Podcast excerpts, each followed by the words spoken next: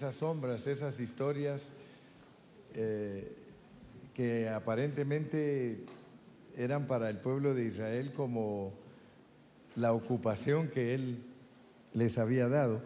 Pero notemos que esa sombra tiene para nosotros un significado muy precioso. Dice, quiero introducirme a esta lección con el capítulo 4 de Números, con los versículos del 1 al 3.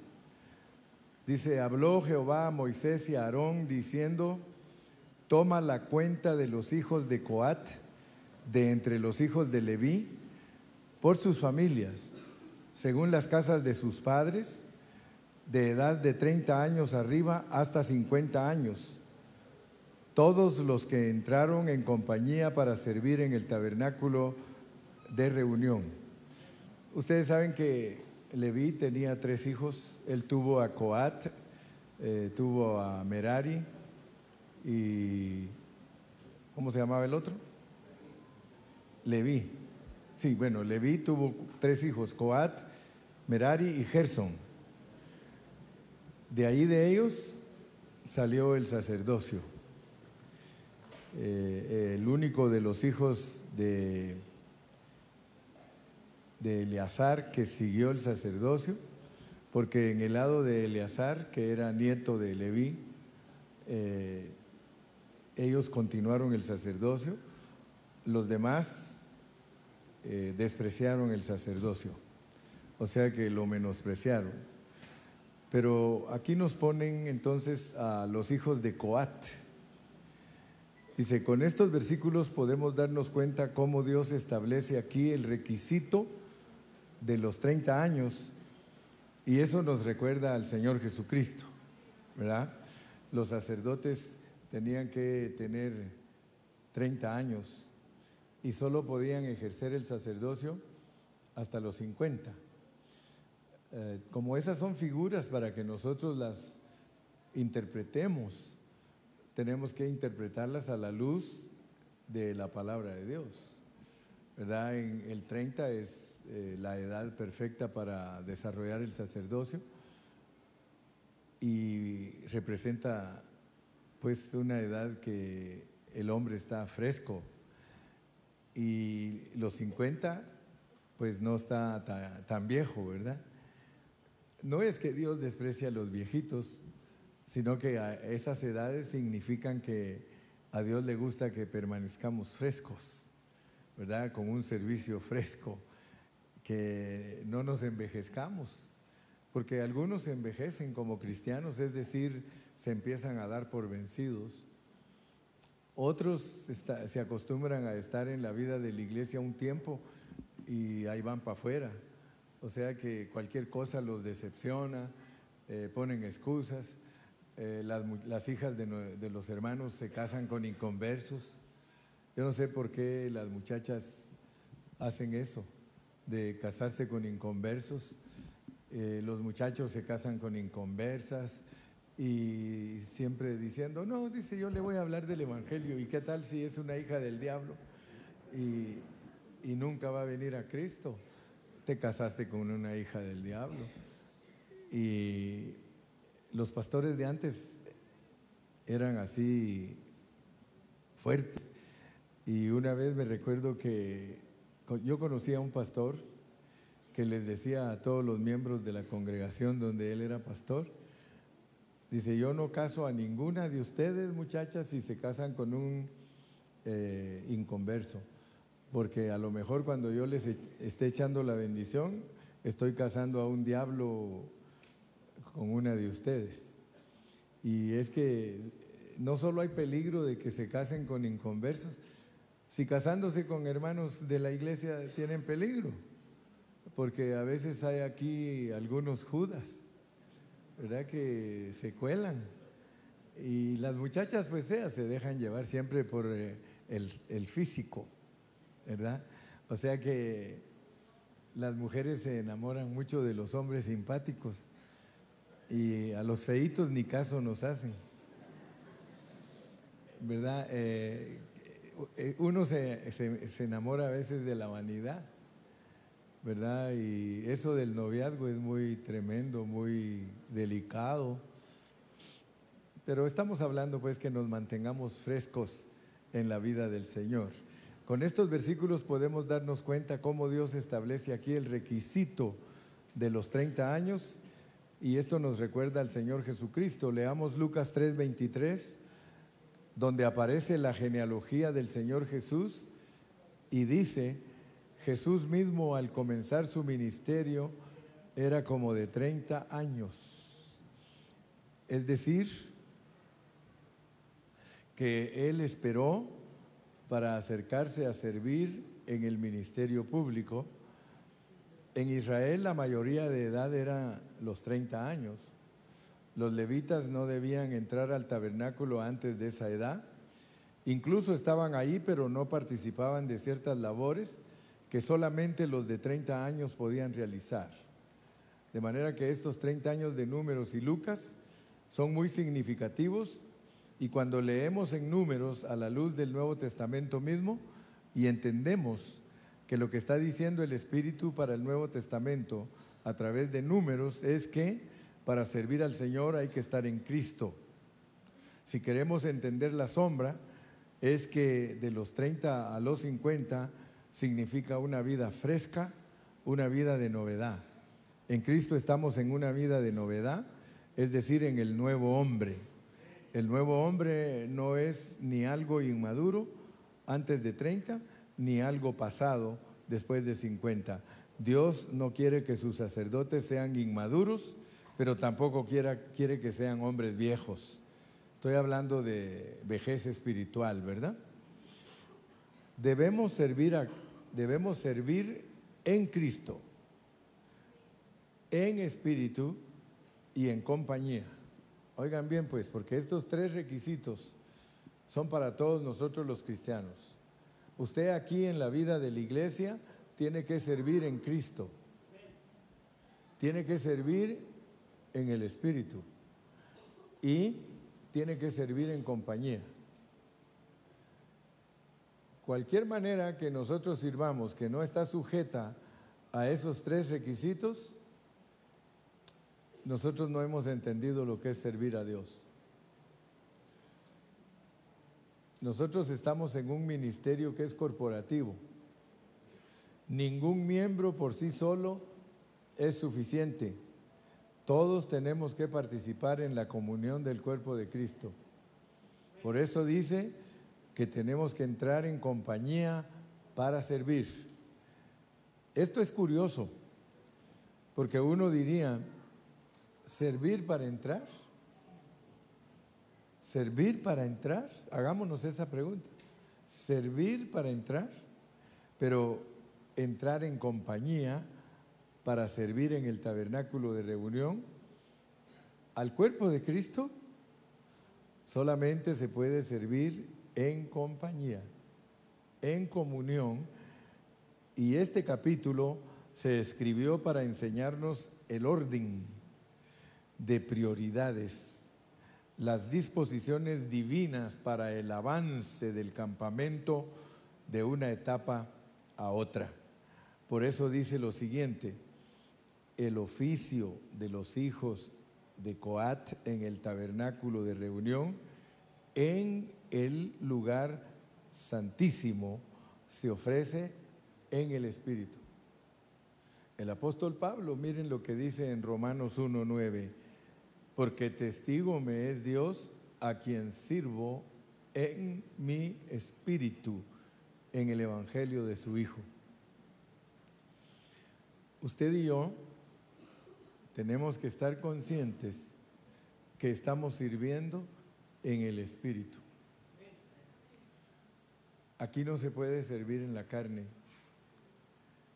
Cualquiera de nosotros que sirva en la carne su servicio no es genuino. El servicio es en el espíritu, el trabajo es en la carne. Usted puede ser que trabaje aquí en la iglesia y no esté sirviendo. Entonces tenemos que saber la diferencia entre servir y trabajar. Hay muchos hermanos que son bien trabajadores, pero se quejan.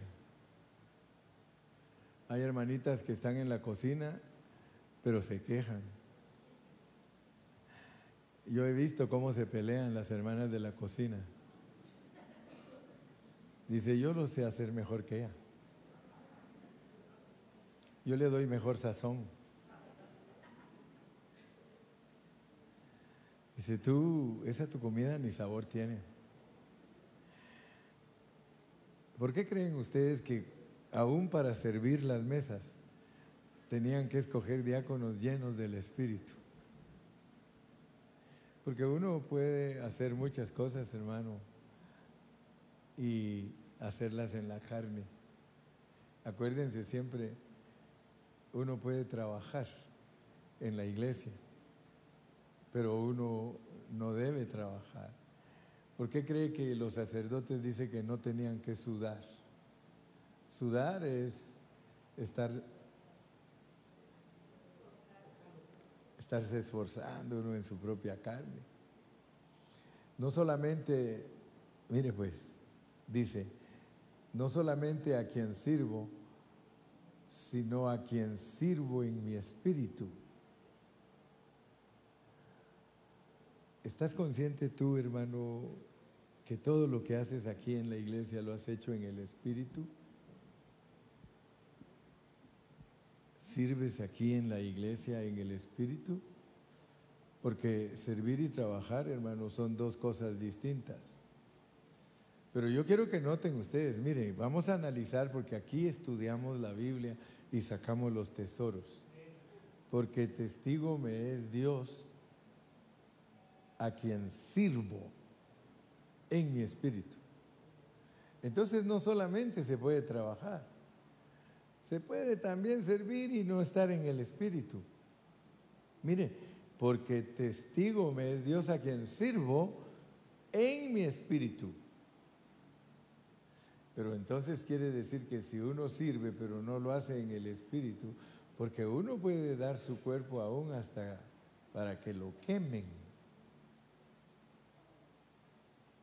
Imagínense, dice, si yo hablare lenguas humanas y angelicales y aún diere mi cuerpo a ser quemado y no tengo. Ahora, ¿de quién? ¿De quién creen ustedes que está hablando de que puede dar su cuerpo y no tener amor? ¿De quién creen que está hablando? ¿Quién dio su cuerpo? Está hablando de Cristo. O sea que él está, el apóstol está diciendo, vean lo que hizo Cristo. Él dio su cuerpo por amor. ¿Eh? Pero por eso dice, si yo hablase lenguas humanas y angelicales, y no tengo amor. Si Cristo dio su cuerpo en la cruz, fue por amor. Por eso el sacrificio de Él vale, porque Él lo hizo con amor. Pero nosotros puede ser que demos nuestro cuerpo a quemar y con una ignorancia de no estar en el Espíritu. ¿Cómo estás, mi hermano? Ah, esa pastora ahora me puso de turno a mí. Yo quería que me pusiera a predicar, así le quito un poquito de jale al hermano Carrillo. Pero me puso en la cocina a lavar platos y yo soy predicador. Créanme, mire, yo se los digo de verdad, de verdad. Si un día yo vengo y la hermana Male me dice a mí, hermano Carrillo, usted ahora le toca lavar los platos en la cocina. ¿Ustedes creen que lo voy a hacer? Se equivocan.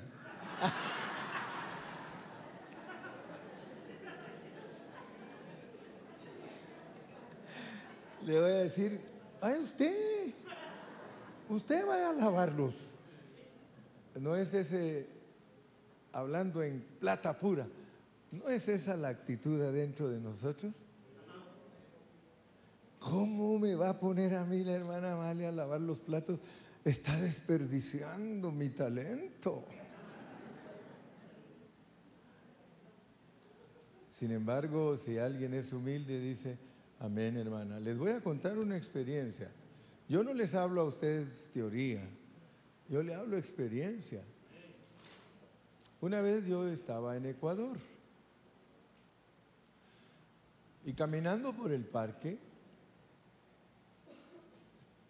me encontré con un pastor que no me quería. O sea que él era uno que le decía a los hermanos, no le hagan caso al hermano Carrillo, él tiene falsa doctrina. No le hagan caso al hermano Carrillo, él tiene falsa doctrina. Entonces lo encontré ahí en el parque caminando, andábamos con el otro pastor y íbamos a ir a comprar unas cositas para la comida. Y ese pastor era bien hipócrita, pero bien hipócrita. Porque cuando me vio me dijo así, se los voy a decir, negrito, así, de aquellos bien ah, así, usted sabe que hay gente así, negrito, ¿cómo estás? ¿Cómo está el siervo de Dios? Después que yo sabía que allá atrás decía, no le hagan caso, es hereje, no le hagan caso, tiene falsa doctrina. Ahora frente a mí, negrito, ¿cómo estás? Y me abrazó y todo, y me dijo, te invito a predicar ahí con nosotros a la noche. ¿Vas? Sí, le digo, voy. Y ahí va y me invitó. Y en la noche ya le digo al pastor, pastor, vamos. Sí, vamos. Y se fueron conmigo unos 100 hermanos de esa congregación, porque ese pastor había sido pastor de ellos antes. Solo imagínense. Venían conmigo los rebeldes. ¿Eh? Y ya llegamos a la reunión, estaba la alabanza y él era el, el que tocaba la guitarra y amenizaba la alabanza. Era, solo imagínense ustedes, era, él fue un artista del mundo, cantante, compositor, músico y todo, y él estaba y él dirigía ahí las alabanzas y todo, y alábale que él vive y todo, y en la gran algarabía, unos mil hermanos, todo, contentos, todo, ¿no? Y entonces, pues yo ahí sentado, primero alabando a Dios con ellos, ¿verdad? Porque a donde vayas, haz lo que ves. Porque algunos no hacen esa regla, ¿verdad? que a donde, a donde vas, haz lo que vieres. Algunos vienen ya aquí a la reunión y la alabanza está ahí ellos. Hasta sacan la panza. Y todos los hermanos alabando a Dios y ellos. Yo no, yo me puse a alabar a Dios, hermano, y aleluya, gloria al Señor y todo. Y ahí estaba sentadito yo. Y de repente pues ya terminó la alabanza. Y ya dice él, hermanos, aquí tenemos con nosotros a un hermano muy querido, al hermano José Gilberto Carrillo Mata. No las mato, pero de vez en cuando sí. Y, miren qué sarcasmo, hermano. ¿Y tú crees que tú vas a predicar aquí? Hermanos, se llevó a todos estos rebeldes. Escucha, Juanito, cómo me trataba. Él se llevó a todos estos rebeldes, mire. Todos esos hermanos eran de aquí. Ahora ellos presumen que tienen ovejas a mis costillas. Aquí no vas a predicar, solo te invité para que todos conozcan al que se llevó a esos rebeldes. Y el pastor me dice, vámonos. Vámonos, espérate, espérate. Espérate porque no me han dado mi ofrenda.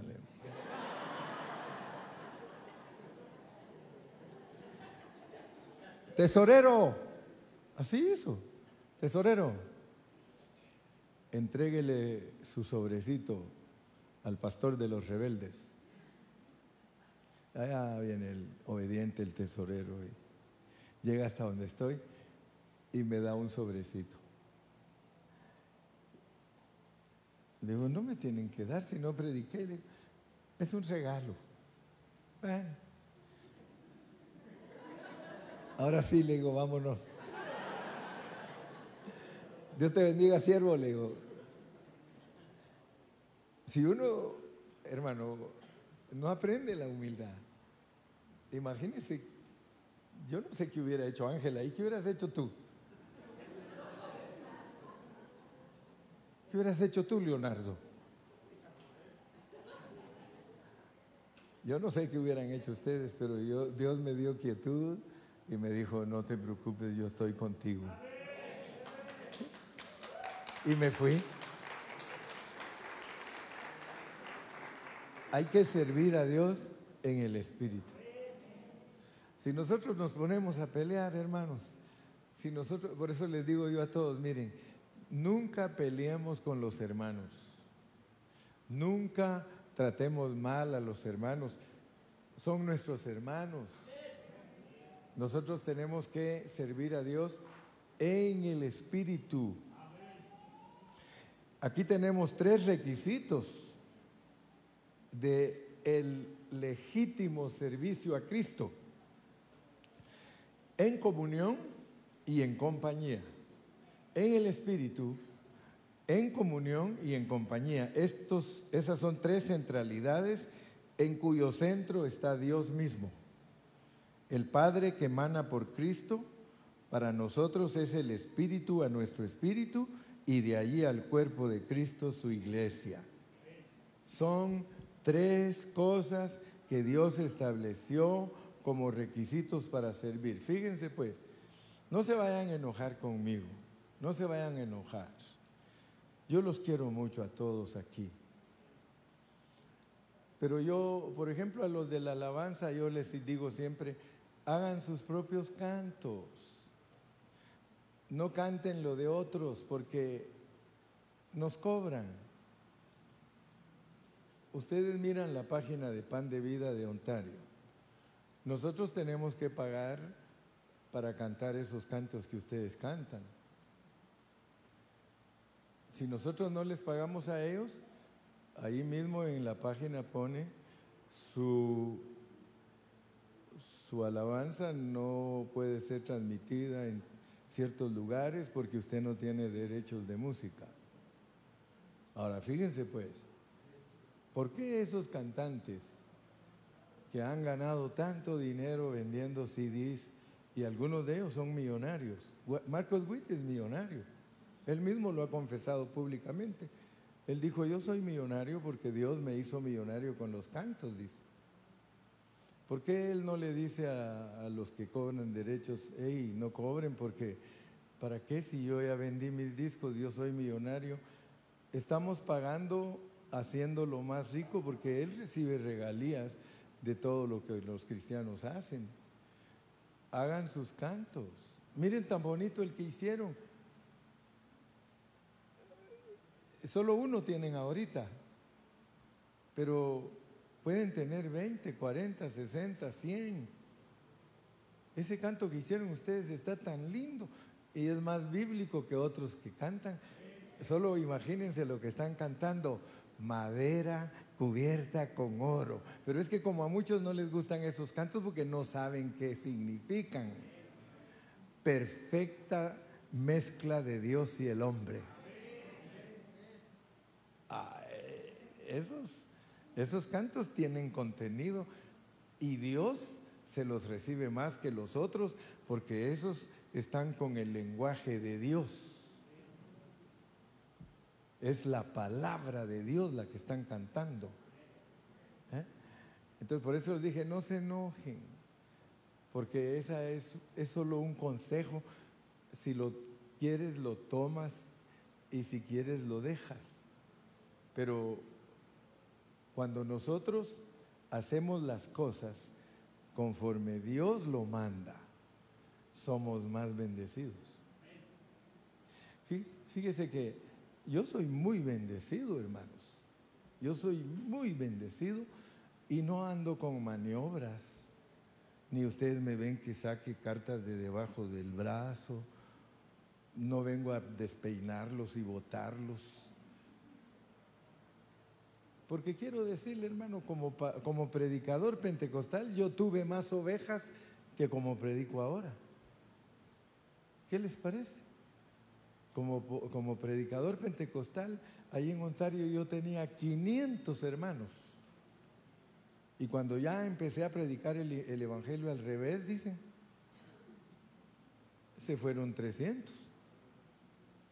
Pero esos 200 me han ayudado y sin hacer tanto ruido, iglesia por aquí, iglesia por allá, allá otra. De repente un grupito, pastor, queremos estar bajo la cobertura de pan de vida. Mm, les digo, cosa difícil han pedido. ¿Por qué, pastor? Porque es bien fácil.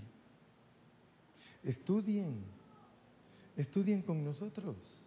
Si ustedes quieren trabajar con, porque me dicen, ¿qué, qué tenemos que hacer para trabajar con usted, pastor? Estudien.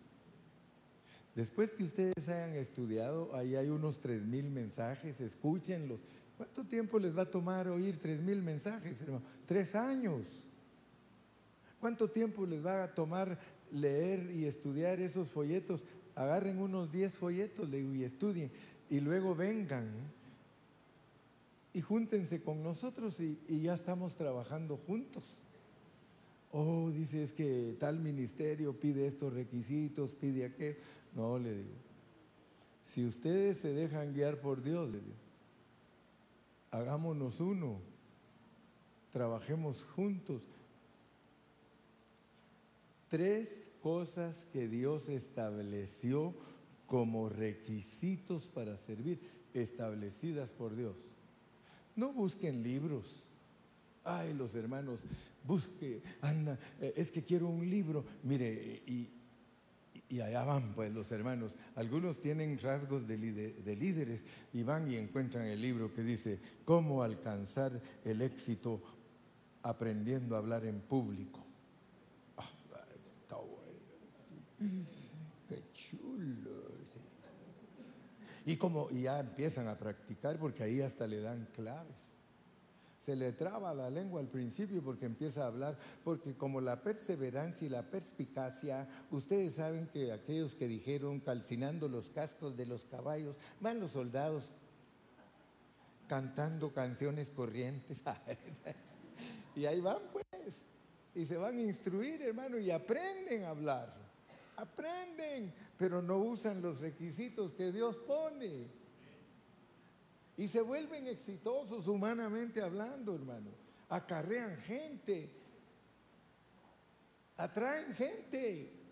Yo le hacía una broma a, a, Moy, a Moisés, anoche le hacía una broma porque le digo, me, contó, voy está escribiendo un libro de cinco puntos, dijo, ¿verdad, Betty?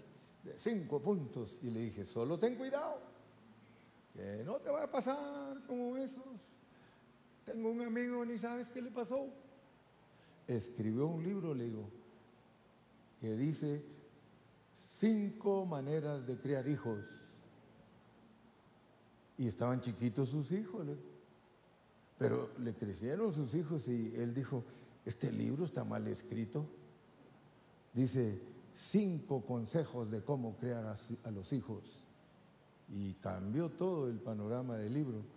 Le crecieron mal los hijos y dijo, este libro está mal escrito.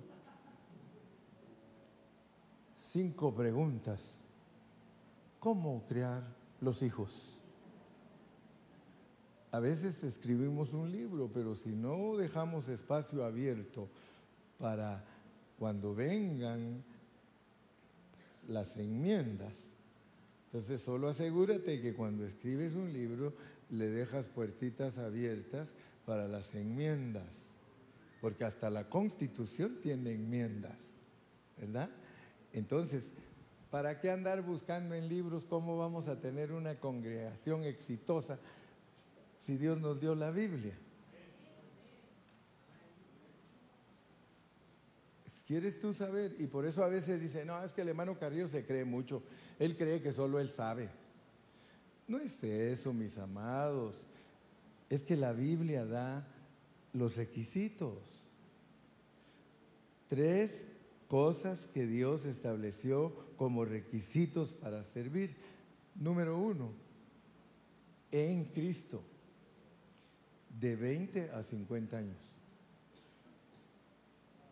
Si ustedes como cristianos del Nuevo Testamento no saben qué significa esa sombra, se me hace a mí que ustedes no conocen la Biblia. Porque yo todo lo voy a basar en la sombra. Así cuando yo explique la realidad, todo lo que tiene la sombra tiene que tenerlo la realidad. La realidad proyecta una sombra. Entonces, en la sombra dice que para servir a Dios como sacerdotes, tenemos que hacerlo en Cristo de 20 a 50 años. Entonces, ¿qué pasa con algunos hermanos? A los 50 años se retiran del ministerio. Fíjese, a los 50 años dice, ya no, ya estoy viejo, ya. Y lo toman como un trabajo igual que el cartero, el del ferrocarril, el plomero, Ah, locos porque llegue la jubilación. Nuestros maestros desde los 50 años dicen, ya me quiero retirar, ya no aguantan a esos niños. Si son bien problemáticos. Especialmente hay maestros que le dan clases a los más rebeldes. Si yo hiciera una encuesta aquí a los maestros y decirle cuáles son los más rebeldes, me dirían son de tal a tal edad. Y a esos es los que les estoy dando clase y ya no los aguanto ya pedí mi traslado. Y allá andan de traslado para allá en aquella escuela, en la otra, y los mismos diablos se encuentran.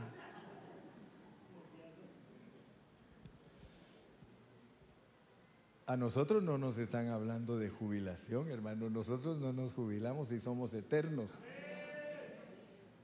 De 20 a 50, frescos. No niños, no viejos frescos. Imagínense, servicio en Cristo fresco. Si no sabemos nosotros los requisitos, vamos a estar, hermano, en la vida de la iglesia ignorando todo, frustrados, colgando la toalla cada tres meses. ¿Eh? Si, si cada tres meses estás colgando la toalla, mejor cuelga los tenis.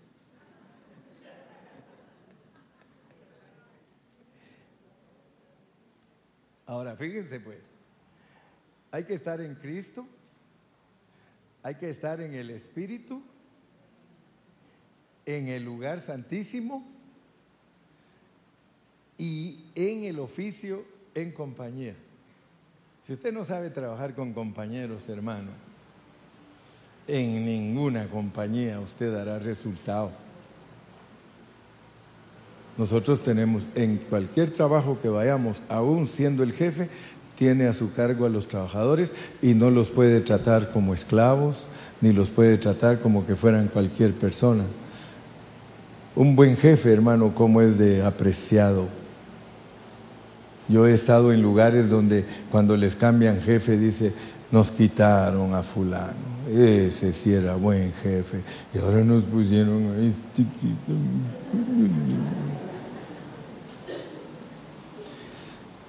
Tres cosas que Dios estableció como requisito para servir en Cristo, en el Espíritu y en compañía.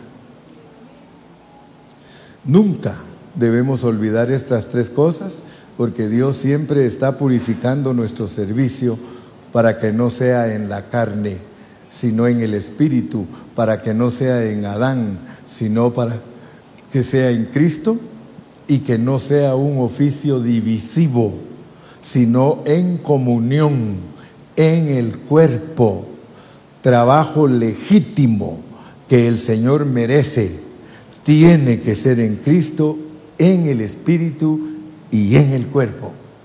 Amén.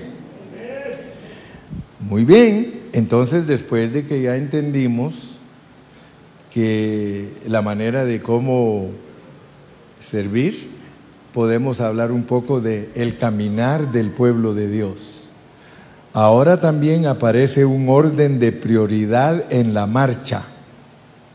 Dice como sigue, cuando haya de mudarse el campamento, vendrán Aarón y sus hijos y desarmarán el velo de la tienda y cubrirán con él el arca del testimonio.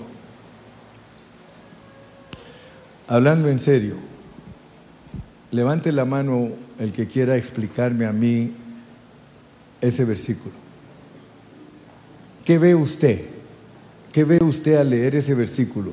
Usted no es judío. Usted es gentil. Usted es del Nuevo Testamento, pero esta palabra que leímos es la palabra de Dios y tiene un significado para nosotros los cristianos del Nuevo Testamento. ¿Qué entiende usted que cuando se tiene que poner en marcha el ejército, cuando haya de mudarse el campamento, vendrán Aarón y sus hijos y desarmarán el velo de la tienda y cubrirán con él el arca del testimonio. ¿Quién se atreve? A ver, mis predicadores. Aquí está el micrófono. ¿Quién, quiere explicar ese versículo? Es que yo quiero saber si están aprendiendo. Ninguno se atreve. Ah, usted sí. Venga pues. Mire, ya vi que las mujeres nos ganan. Porque nada más Aarón y sus hijos podían tocar el arca. Yo no oí ni qué dijo. Porque nomás Aarón y sus hijos podían tocar el arca. Bueno, vamos bien. Ya empezamos. Yo soy el único predicador que predica con dos micrófonos. A ver quién más nos quiere ayudar. Ya la hermana ya metió el piecito en el agua. A ver quién la empuja. Otro poquito, pues armemos. Ay, si a mí me gusta cuando ustedes me ayudan a predicar, hombre. A ver quién. ¿Alguien más? ¿Qué, alcanza a ver? Ustedes, Ángel, Ángel cuando lee hasta les pasa secretos a los hermanos.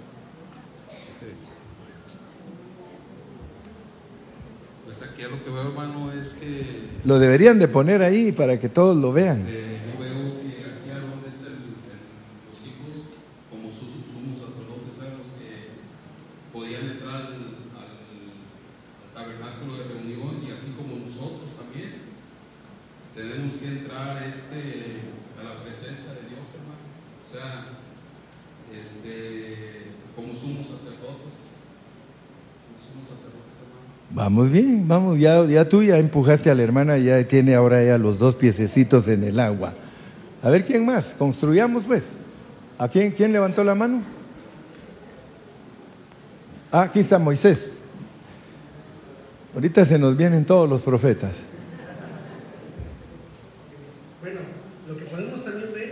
yo lo veo de esta manera. Sí. Que nosotros, como somos sacerdotes que Dios nos ha escogido, tenemos que cubrir con un velo la presencia del Señor y llevarla para el testimonio de los demás. Estás, estás bien porque ya cubriste, pero hay que descubrir. Fíjate pues, cuando está en marcha, hay que cubrirla. Si me hubieran dicho así, hijo de ciega, ¿eh? Cada vez que va a marchar hay que cubrirla. En las luchas y en las pruebas, la iglesia sigue caminando, solo se detiene para predicar. Esos hermanos que hicieron esos cantos. Fíjense, en las luchas y en las pruebas, la iglesia sigue caminando.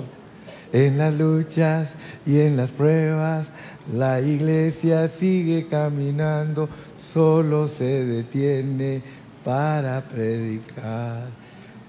Si no estamos en marcha, el arca está descubierta. ¿Quién está descubierto cuando no estamos marchando? Es que la hermana ya tiene el rema aquí. Vamos a ver, ya, ya le di un poquito. Sí, Mire, estos hermanos son hermanos dotados. Mi ah. hermana es dotada, es maestra. Pues este, estamos viendo que cuando la nube se movía, este, ya vemos que la nube y el, la columna de fuego es el guiar del Espíritu Santo.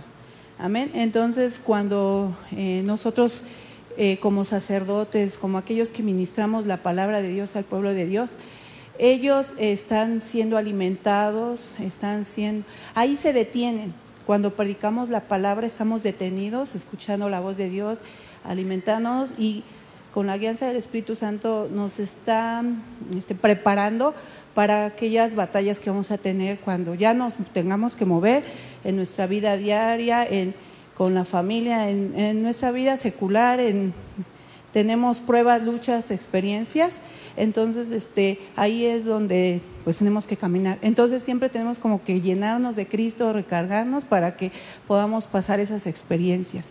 Amén. Entonces es por eso que dice que la iglesia solo se, se detiene para predicar, pero al avanzar estamos experimentando y estamos pasando de jornada en jornada y tenemos que pues este, experimentar todo lo que Dios nos pone en nuestro caminar. Amén. ¿Alguien más? ¿Ya, ya se le prendió más el foco?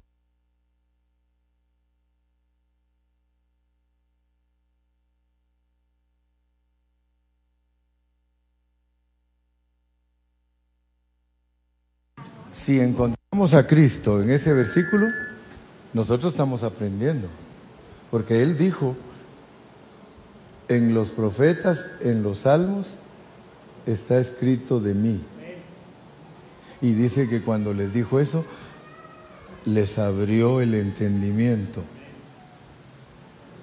Dice que ellos iban caminando con él, ¿se acuerdan? Camino a Emaús. Y él les iba declarando cosas, dice, y dice, y les abrió las escrituras, el Antiguo Testamento. Miren a Cristo. Miren la iglesia, miren, esa es la clave. Ustedes me han oído predicar a mí, pero yo no les oculto qué, qué, qué didache uso yo. Yo uso la siomática, uso la tipología y soy cristocéntrico. Pablo usaba la, la siomática, Pablo usaba la tipología y era cristocéntrico. Busquen a Cristo a la iglesia, porque donde está Cristo está la iglesia y donde está Cristo y la iglesia está Dios. Busquen ahí, busquen. Cuando haya de mudarse el campamento, ¿quién es el campamento? La iglesia. Ahora hay que descubrir cuándo es que nos mudamos. No cuando nos ponemos mudos, no es mudarse eso. ¿Cuándo es que nos mudamos? ¿Cuándo nos mudamos nosotros? ¿Qué puedes entender tú de mudarte?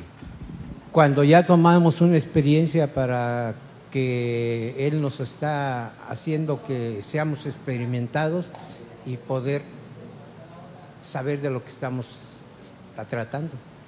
Fíjense que, ¿cuántos están contentos? Allá Romy es otro también que me tiche hasta pasado mañana. Dios los bendiga. Bueno, bueno. Bien, amén. Eh, cuando, cuando nosotros entendemos en el libro de los Hechos, capítulo 1, versículo 8, que recibiremos poder cuando haya venido el Espíritu Santo. Cuando nosotros estamos aprendiendo, capacitándonos con la capacidad que nos da Dios, nosotros empezamos a, a llenarnos de la obra del poder de Dios, que es una riqueza de Cristo, y es cuando estamos desarmando lo que estaba oculto para muchos y se está quitando el velo. Y ese velo nosotros también se nos quita y estamos preparándonos para cuando ya haya que ir a, a- a mudar, nos estamos mudando de lo que traíamos a veces en, en religiosidades o en doctrinas o en conocimientos, o a veces que no conocemos nada, nos estamos que llenando de esa palabra de Dios para empezar a, a- mudarnos, a cambiarnos, a transformarnos, para poder proteger la verdad de Cristo con el testimonio que hemos recibido para que la obra de Dios siempre siga adelante y todos aquellos que, que no han entendido sean ministrados y vayan avanzando para que reciban la salvación y el crecimiento de la vida eterna. estamos armando bien, estamos armando bien. Fíjense pues, el Señor está aquí con nosotros y Él nos está revelando su palabra. La iglesia tiene que, la iglesia es, es, es una entidad, un organismo activo.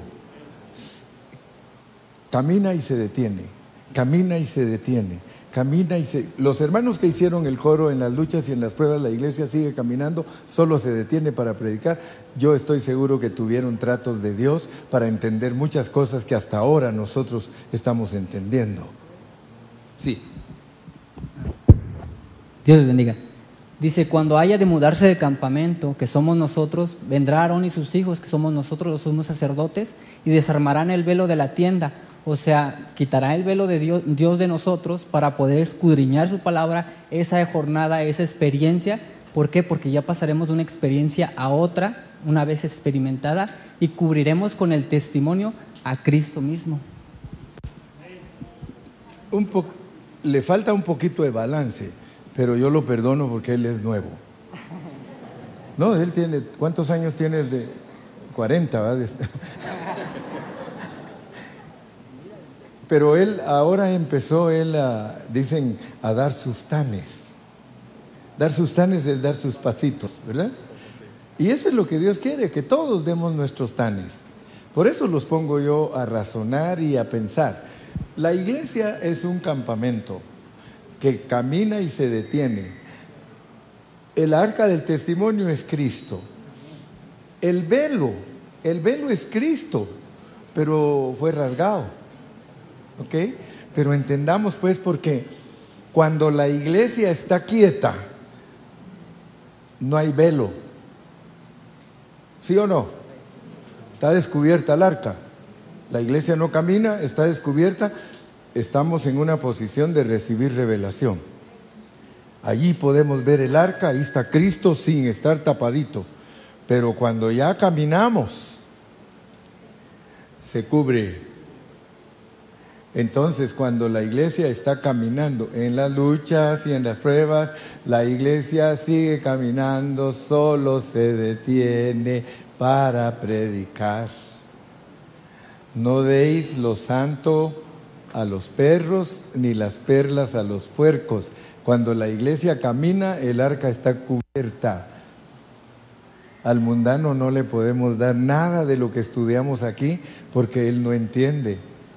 El judío está tapado, hay velo. Solo usen la Biblia, el contexto, Cristo, la iglesia, Dios, y ustedes se van a dar cuenta que el Antiguo Testamento tiene escondido todos los secretos de Dios para nosotros. Dice que estuvieron por siglos escondidos, pero que Él se los iba a dar a la gente que alcanzara los fines de los siglos. Hermanos, somos la última generación que va a estar aquí predicando a Cristo. A nosotros nos ha visitado con una revelación extraordinaria. Ahora nosotros somos los sumos sacerdotes. Nosotros somos los que nos toca tapar el arca cuando hay que caminar y destaparla cuando estamos quietos. Aquí estamos ahorita quietos. Aquí el arca está destapada, hermano. No, no. Estamos ya veniendo. No, no. Estamos que. Dígame a mí. Exacto. Dice ahorita este es un campamento. Estamos a, sí, Micrófono, hermano. sin micrófono. Por, por si en caso la riego.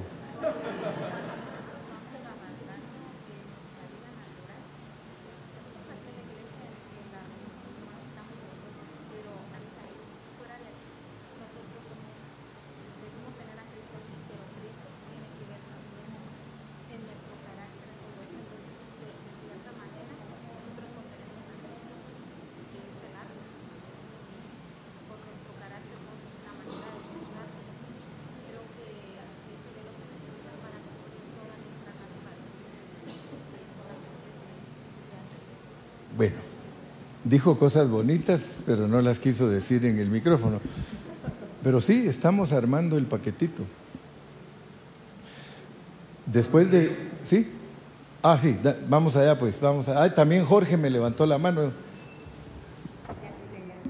Quiere decir que cuando dice que haya de mudarse el campamento, cuando haya de mudarse el campamento, es cuando vamos avanzando. O sea, quiere decir que nosotros ahorita estamos avanzando porque estamos recibiendo este, lo que es la palabra. Y ya cuando dice que Aarón y sus hijos desarmarán el velo de la tienda, que es lo que llenándonos. Y ahorita nosotros estamos entendiendo. Nosotros ahorita estamos avanzando espiritualmente porque estamos recibiendo una enseñanza, tenemos un aprendizaje. Y cuando dice que cubrirá con el arca del testimonio, yo creo que nos da a entender que es cuando nosotros nos paramos a predicar y a dar el testimonio de lo que, estamos, de lo que Dios nos está revelando el día de hoy que estamos este, sin el velo, estamos avanzando y ahí es donde nosotros damos esa enseñanza y ahí es donde nosotros cubrimos para dar una enseñanza y avanzamos cuando comenzamos a recibir otra vez de lo que Dios quiere dar a la persona. Yo no sé qué dijiste, pero está bonito. Está bonito. O sea que, sí, miren, miren, la idea es de que cuando la iglesia, es, como dijo ahorita, ¿cómo se llama? ¿Cómo te llamas tú? Sí, ¿cómo te llamas tú? Diana. Diana no quiso decirlo en el micrófono, pero ella dijo, hermano, ahorita estamos acampando y tenemos a Cristo descubierto. Fíjense, ese punto es importante. Ahorita, ahorita aquí es un campamento y ya está descubierta el arca. O sea que ahorita a nosotros Dios nos habla claro. Pero si nos toca salir de aquí, hay que cubrir todo. Y al salir allá afuera, solo nosotros los que estuvimos aquí adentro sabemos lo que tenemos. Es posible que con el primero que nos juntemos en la calle sea un inconverso. Él no sabe nada. Pero el tesoro que llevamos nosotros adentro, ahorita allá ante ellos está cubierto. Porque dice la Biblia, y, por eso usen versículos. Pero si Cristo, o Pablo dijo, pero si nuestro evangelio está encubierto, ¿para quiénes está encubierto, Agustín? Para los que se pierden. Y como nosotros tenemos mandato de predicar el evangelio, aún a los que se pierden los tenemos que predicar porque Dios los va a condenar un día. Pero nosotros sabemos que en estos vasos de barro anda un tesoro glorioso. Entonces, cuando la iglesia se detiene, está descubierta la, el arca, pero si la iglesia camina, hay que ponerle el velo encima. El Evangelio no lo podemos tirar allá a cualquier persona.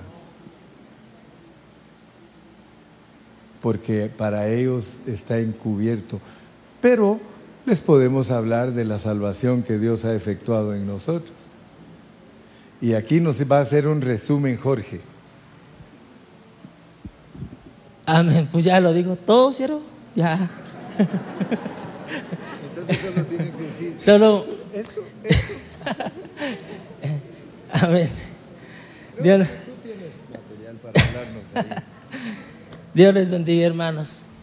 Eh, la palabra del Señor, hermanos, tiene plenitud de interpretación y vemos que cuando leemos eh, lo que es la fotografía, está aplicando también con interpretación individual e interpretación corporativa y interpretación como el centro que es Cristo. O sea que sabemos que Cristo ahora está en nosotros y, y eso está oculto para muchos. Amén.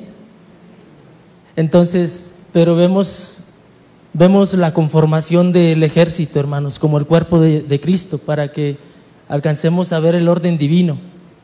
Tenemos que ver cómo estaba conformado.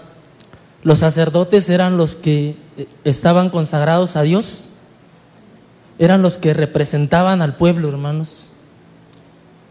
Venía otro grupo de levitas que estaban a cargo del ayudantes de los sacerdotes y otro ejército de 20 años arriba y después los pequeñitos. Pero en todo vemos una ilustración que Dios, Dios nos manifiesta en este aspecto. En la multiforme sabiduría de Dios que nos declara, que nos enseña la vida de la iglesia para dar a conocer las riquezas de Cristo, hermanos. Tiene muchas formas, multiformas. Entonces, vemos que eh, ya el, siervo Carrillo compartió que para muchos está encubierto Cristo. Salimos y nos miran como personas normales, pero dentro de nosotros está Cristo, hermanos. Pero miren, eh, antes de que el siervo Carrillo pusiese este versículo, él nos estaba hablando de lo que es la compañía, ese requisito de la compañía para tocar el corazón de Dios. Porque no todos tienen la responsabilidad de ver todo lo que es eh, los asuntos del Señor. Como siervos, eh, puedo compartirles que como siervos las ovejas no pueden conocer todos los asuntos que son del Señor porque dice que si, hay más en otros versículos, que si alguien miraba cuando se cubría, cuando se cubría eso, el, el arca, era una advertencia porque podía morir, hermanos. Podía morir si miraba lo que era el arca. Y por eso Dios designó que solo Aarón y sus, y sus hijos tenían esa responsabilidad, porque eran a los que Dios designó para el avance progresivo también, hermanos.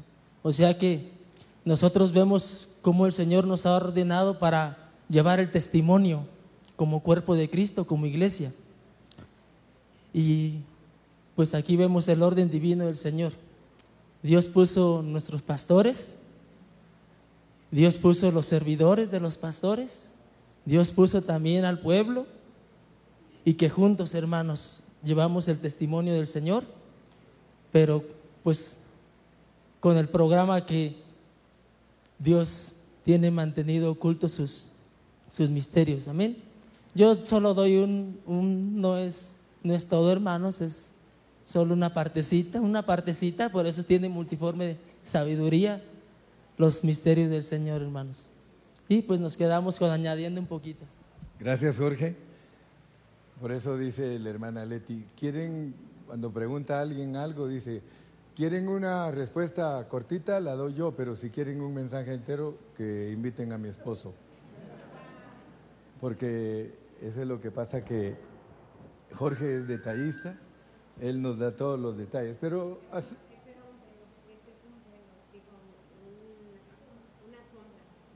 una sombra, una sombra de lo que es la iglesia caminando en el ministerio. No hay para dónde. No es de interpretación privada, no es que nosotros querramos hacer nuestra propia doctrina, es lo que dice Dios. Solo que como Dios es muy sabio, tenemos miedo de, errar, ¿verdad? Y decir que es que le tengo que pegar bien en el centro a este asunto. Pero así sencillamente habla del caminar de la iglesia, del caminar de la iglesia, ¿eh? cuando haya de mudarse, caminar. Porque más adelante vamos a ver en las jornadas que ellos caminaban un poquito y paraban. Caminaban un poquito y paraban. Pero ahí sí, como dijo alguno de ustedes, el parar es para agarrar experiencia. Entonces ya paraditos agarramos experiencia, pasamos el test de, la sazón y a otra jornada, y a otra, y a otra. Y entender que cuando estamos parados, el testimonio está revelado, está, se puede ver pues. O sea que Cristo se puede ver cuando estamos parados más que cuando estamos caminando. Por eso ustedes encuentran expresiones de teneos, sentaos y estar quietos. Es pura palabra de Dios, Dios nos manda a que estemos aquí, mire, quietitos, no viendo el celular, ni platicando con el vecino, ni durmiéndonos, mucho menos, sino eh, sentaos y estar quietos. Y cuando vayáis a la reunión, dice, acércate más para oír que para darte a la crítica. Entonces, yo creo que entendimos ese versículo. Y Dios quiere que entendamos que todo se hace en el Espíritu, todo se hace en compañía. Ahora ya van a entender el párrafo que sigue. Estamos en el párrafo número 1, 2, 3, 4, párrafo 5 de la página 11. El campamento siempre se está mudando, siempre está avanzando. La nube guía al campamento, somos guiados por el Espíritu, amén. Y el Señor comienza a moverse en su pueblo. Y el Señor hace un movimiento en una determinada dirección. Fíjese, ya ahí entramos a detalles tremendos, porque nuestro caminar no es al azar. Nuestro caminar es un caminar dirigido por la nube y la columna. La palabra dice que cuando la nube se levantaba, entonces el pueblo se levantaba. Yo sé que algunos hermanos ya conocen esto, pero otros todavía no lo conocen. Entonces vamos a honrarlos siguiendo estos versículos delante de ellos. Estamos ahora en Números capítulo 9, versículo 15, donde dice, el día que el tabernáculo fue erigido, la casa de Dios, ese es el cuerpo de Cristo, la iglesia, la nube cubrió el tabernáculo sobre la tienda del testimonio y a la tarde había sobre el tabernáculo como una apariencia de fuego hasta la mañana. Ahora póngannos el 9.15 pues. Pero ya no los voy a poner a trabajar a ustedes porque si no van a decir, "Ah, es lo que no quiere es predicar. Así como interpretamos el que pasó, ahora yo les diría, interpreten este también. El día que el tabernáculo fue erigido. ¿Cuándo empezó el tabernáculo? ¿Cuándo empezó Cristo? ¿Cuándo empezó la iglesia? El día que el tabernáculo fue erigido. Fíjese, si fuéramos cristianos medio entendidos, diríamos, en el día de Pentecostés, porque todos creen que ahí empezó la iglesia. Pero ahora que ya estudiamos más, la iglesia empezó desde la eternidad pasada, cuando fuimos creados en Cristo Jesús.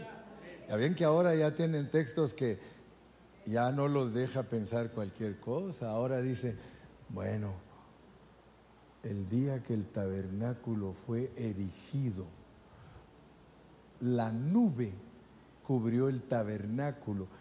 Piensen, la clase de ayer todo el día fue sombra, realidad, sombra, realidad. Este es sombra, que nos está hablando de una realidad de la eternidad pasada, pero también de una realidad de ahorita. Por eso, los que son medio entendidos tienen la mitad. El tabernáculo fue erigido y pueden basar el mensaje en eso, en el día de Pentecostés, cuando empieza la iglesia, en ese momento. Es más, te van a decir que es cuando Cristo resucitó. Y es correcto, pero no es completo. Por eso le dije yo a Uriel, ahora, Uriel, le dije, Uriel, la mitad, balancealo más, balancealo, porque al balancear la palabra, todos entendemos, todos entendemos, mire, el día que el tabernáculo fue erigido, si usted quiere predicar de que es en el día que Cristo resucitó, es correcto, pero se me hace que está incompleto. Pero si usted dice el día que el tabernáculo fue erigido, yo quiero irme a lo más profundo, el día que Dios se autocrió, el día que Dios dijo sea la luz, ese momento ya Cristo puede ser vi- visto. Y la iglesia también. Y ahí ya se ve. La nube, la nube cubrió el tabernáculo, la nube cubrió el tabernáculo.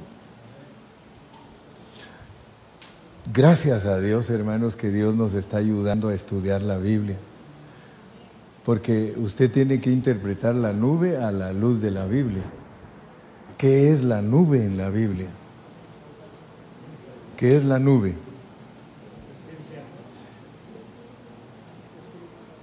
Yo les acepto porque es sombra.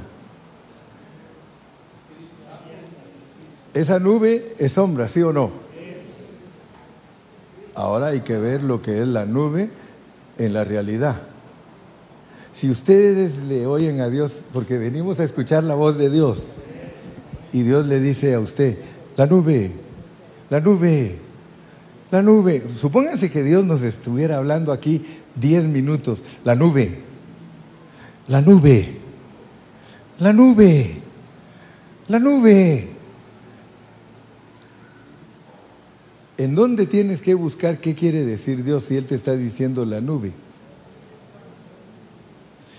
Fíjese, si alguien no entiende bien, Dios le va a estar diciendo la nube, la nube, y le va a pasar como aquel cura. Le voy a meter una anécdota. Dice que la gente ya no quería ir a oír la misa. Entonces él tenía un amigo del pueblo y le dijo, pues si la gente ya no quiere ir a la misa, le dijo, sube el órgano allá al techo del templo, pon ahí todos los eh, sonidos todo y el púlpito y da la misa desde arriba del templo y vas a ver que todos van a ir a ver qué pasó. Y sí, puso allá arriba el piano, todo y las flores y el altar y todo y empezó a dar la misa y los altoparlantes y todo y todo el pueblo vino a ver qué estaba pasando. Pero el asunto es de que en la tarima que estaba parado el padre, habían unas tablas que la gente que estaba abajo, especialmente uno de los monaguillos, vio que las tablas se estaban doblando. Y entonces se acercó hasta lo más que pudo para que el padre lo oyera. Y le decía, padre, las tablas. Padre, las tablas. Y el padre, no, hay por eso les dije, si solo les, si oyen la nube, la nube, las tablas, padre, las tablas. Y, el padre no hay ahí, y dice, dos por una, dos, dos por dos, pues ¡brum! se cae. Si nosotros no oímos bien la voz de Dios, nos va a pasar eso.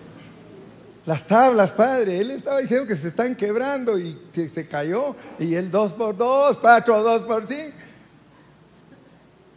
Dios te dice a ti la nube. Yo solo les voy a dar claves porque es necesario que ustedes se vayan metiendo. Tenemos una grande nube de testigos. Ah, porque la, la sombra se interpreta con la realidad tenemos una grande nube de testigos. ¿Qué es la nube para, para Dios? Nos pone en Hebreos 11 que es la nube. Por la fe Moisés, por la fe Abraham, por la fe Noé, bla, bla, bla, bla, bla.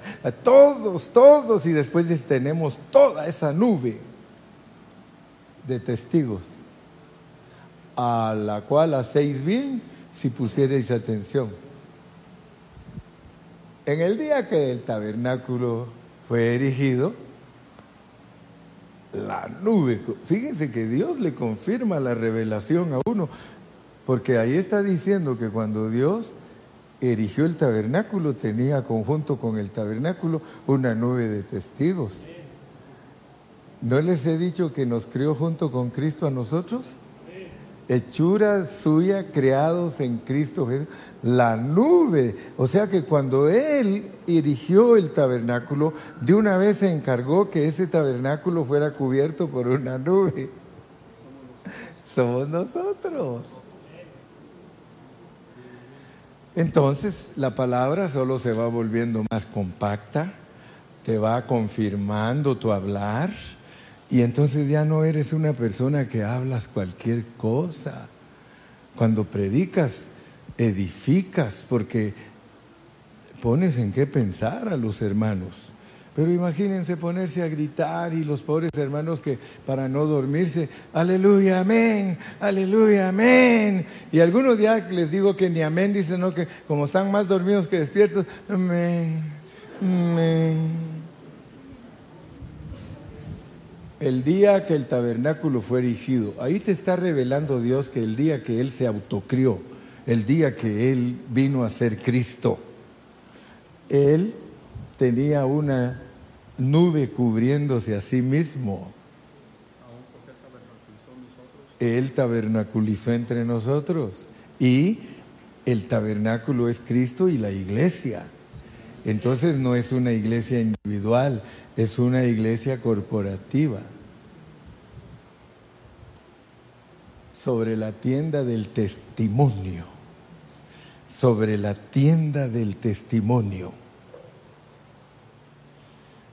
Soy tienda, soy tienda. Dice la Biblia que yo soy la casa de Dios. El tabernáculo erigido tiene nube y es una tienda que tiene testimonio. Ya se va repitiendo el mensaje. Una tienda que tiene testimonio. Y a la tarde, a la tarde, hay mañana, hay tarde y hay noche. Sombras. Pero ¿qué es para la iglesia la mañana? ¿Qué es para la iglesia la tarde? ¿Qué es para la iglesia la noche? Ahí hay revelación, hermanos. Dice que ese Cristo que está compuesto por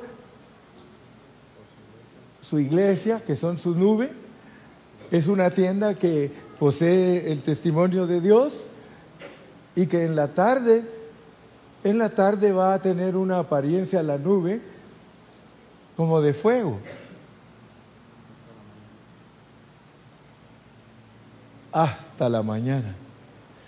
Ahí nos está revelando que Jesucristo es para todo el tiempo. Mañana, tarde y noche, Cristo es. Se hizo la mañana para Cristo y su iglesia, se hizo la tarde para Cristo y su iglesia, y la noche es para Cristo y su iglesia. Porque la iglesia termina su carrera de eh, experimentando fuego, experimentando fuego.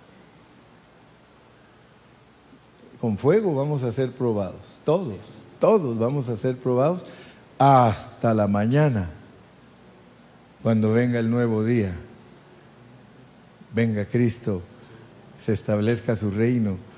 La palabra, hermanos, está compuesta por Dios. Dice que está arreglada, arreglada. Aprendan siempre, la Biblia un arreglo divino para explicar el propósito de Dios. En inglés le dicen a uno, The Bible is a divine arrangement to explain the purpose of God. Es un arreglo divino para que nosotros entendamos su propósito. Él la tiene bien arregladita.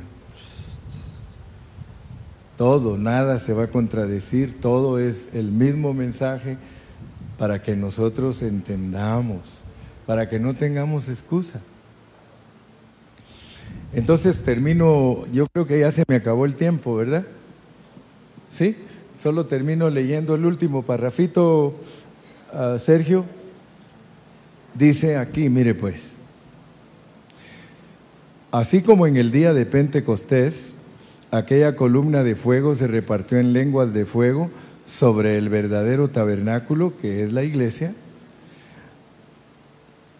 aún nos da Dios más versículos si queremos seguir ejercitándonos, así será continuamente. La nube cubría de día y de noche la apariencia de fuego. Cuando se alzaba la nube del tabernáculo, los hijos de Israel partían había que adelantarse. Y en el lugar donde la nube paraba, allí acampaban los hijos de Israel. Amén. Entonces, para la próxima tenemos la página 12. Por el momento hemos terminado. ¿Cuántos dicen amén? amén. Gracias, Sergio.